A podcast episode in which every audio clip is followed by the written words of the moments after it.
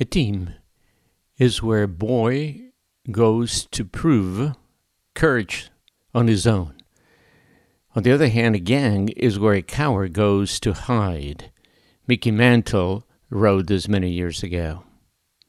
Samson wants to return to his first wife. We are in chapter 15 of the book of Judges. If you're following us, please uh, get your Bible we're in chapter 15 of the book of Judges, and we go through the end of the book in our program called Five Times Five Times Five. Join us five minutes a day, five days a week, and in five years, the whole Bible. Samson is denied to see hair.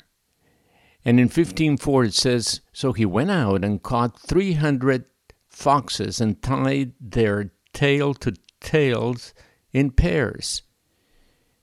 He fastened a torch to every pair of tails, lit the torches, and let the foxes loose in the standing grain of the Philistines. After being handed over to the Philistines, Samson kills 1,000 of them with a jawbone.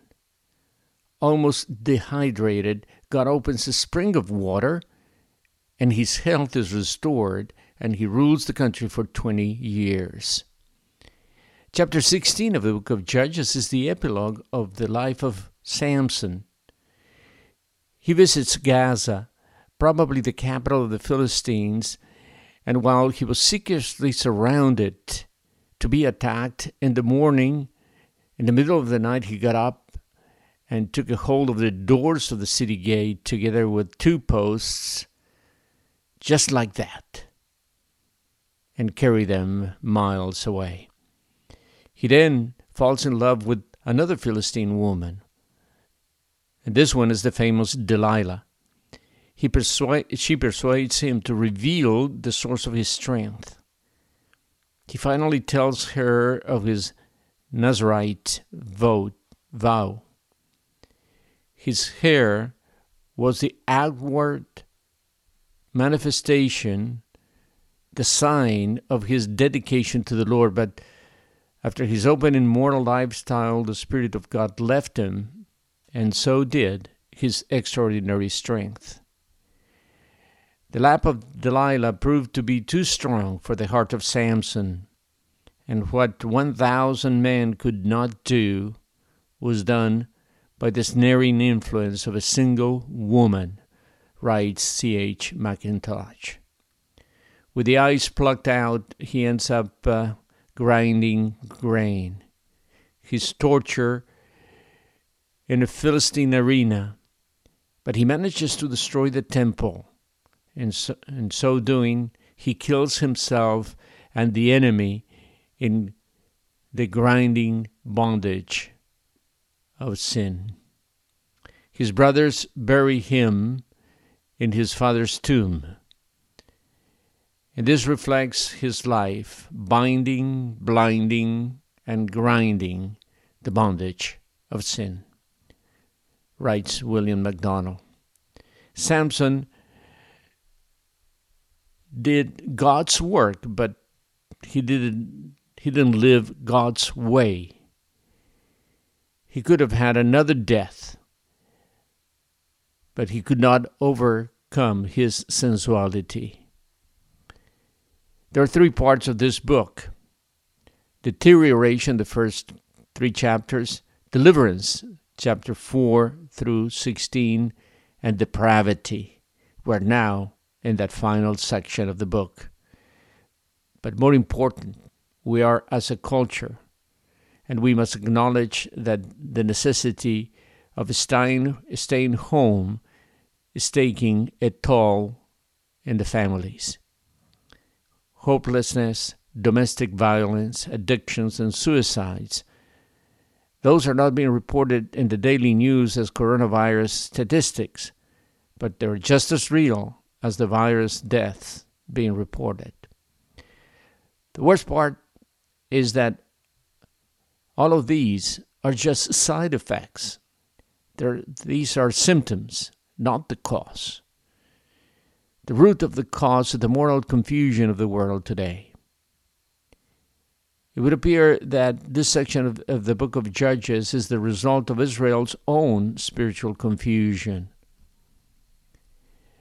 The remaining chapters do not advance the narrative of the book, it's almost like an appendix to it. And verse 6 describes the whole book. In those days, there was no king in Israel. Everyone did as they saw fit. Micah, whose name means who is like God, is anything but being like God.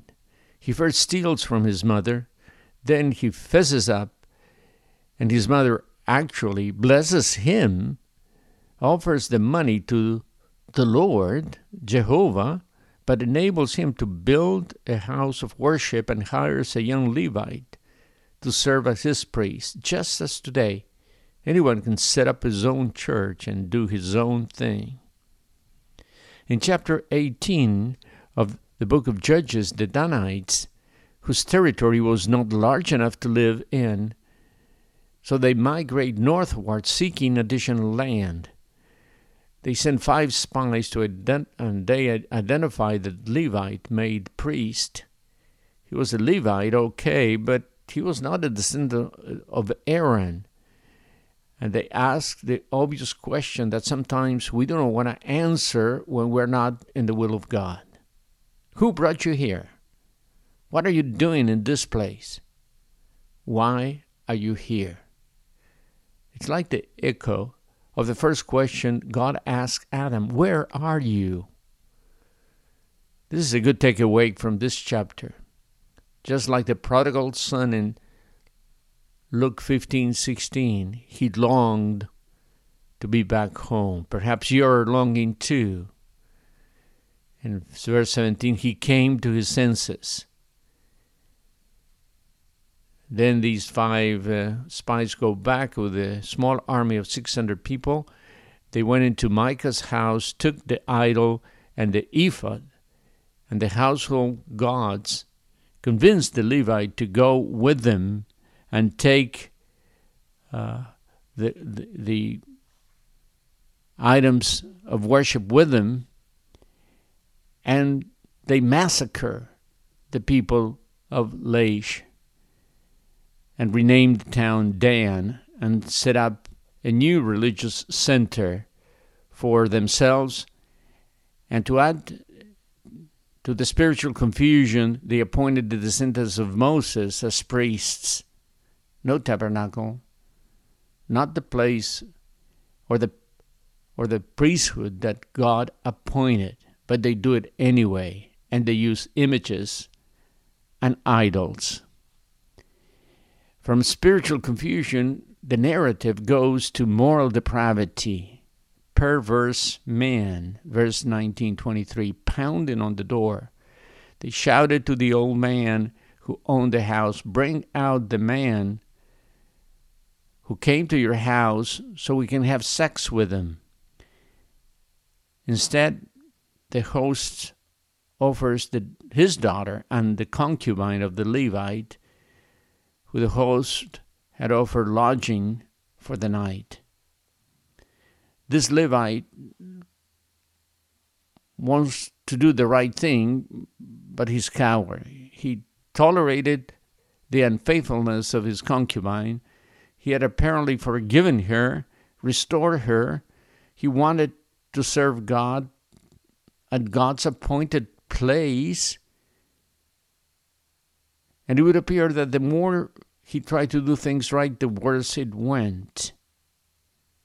He had cowardly exposed his concubine to her death, but now, but now, while he was not an American, he was red blooded, okay.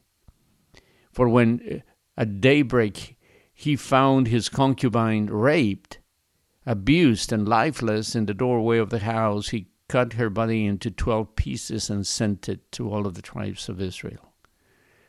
This moral depravity has risen to the level of Sodom and Gomorrah. Every 73 seconds, an American woman is sexually assaulted. One out of six American women has been a victim or attempted victim of rape in her lifetime. Summary of chapter 20. Join me in the daily reading of the Holy Scriptures.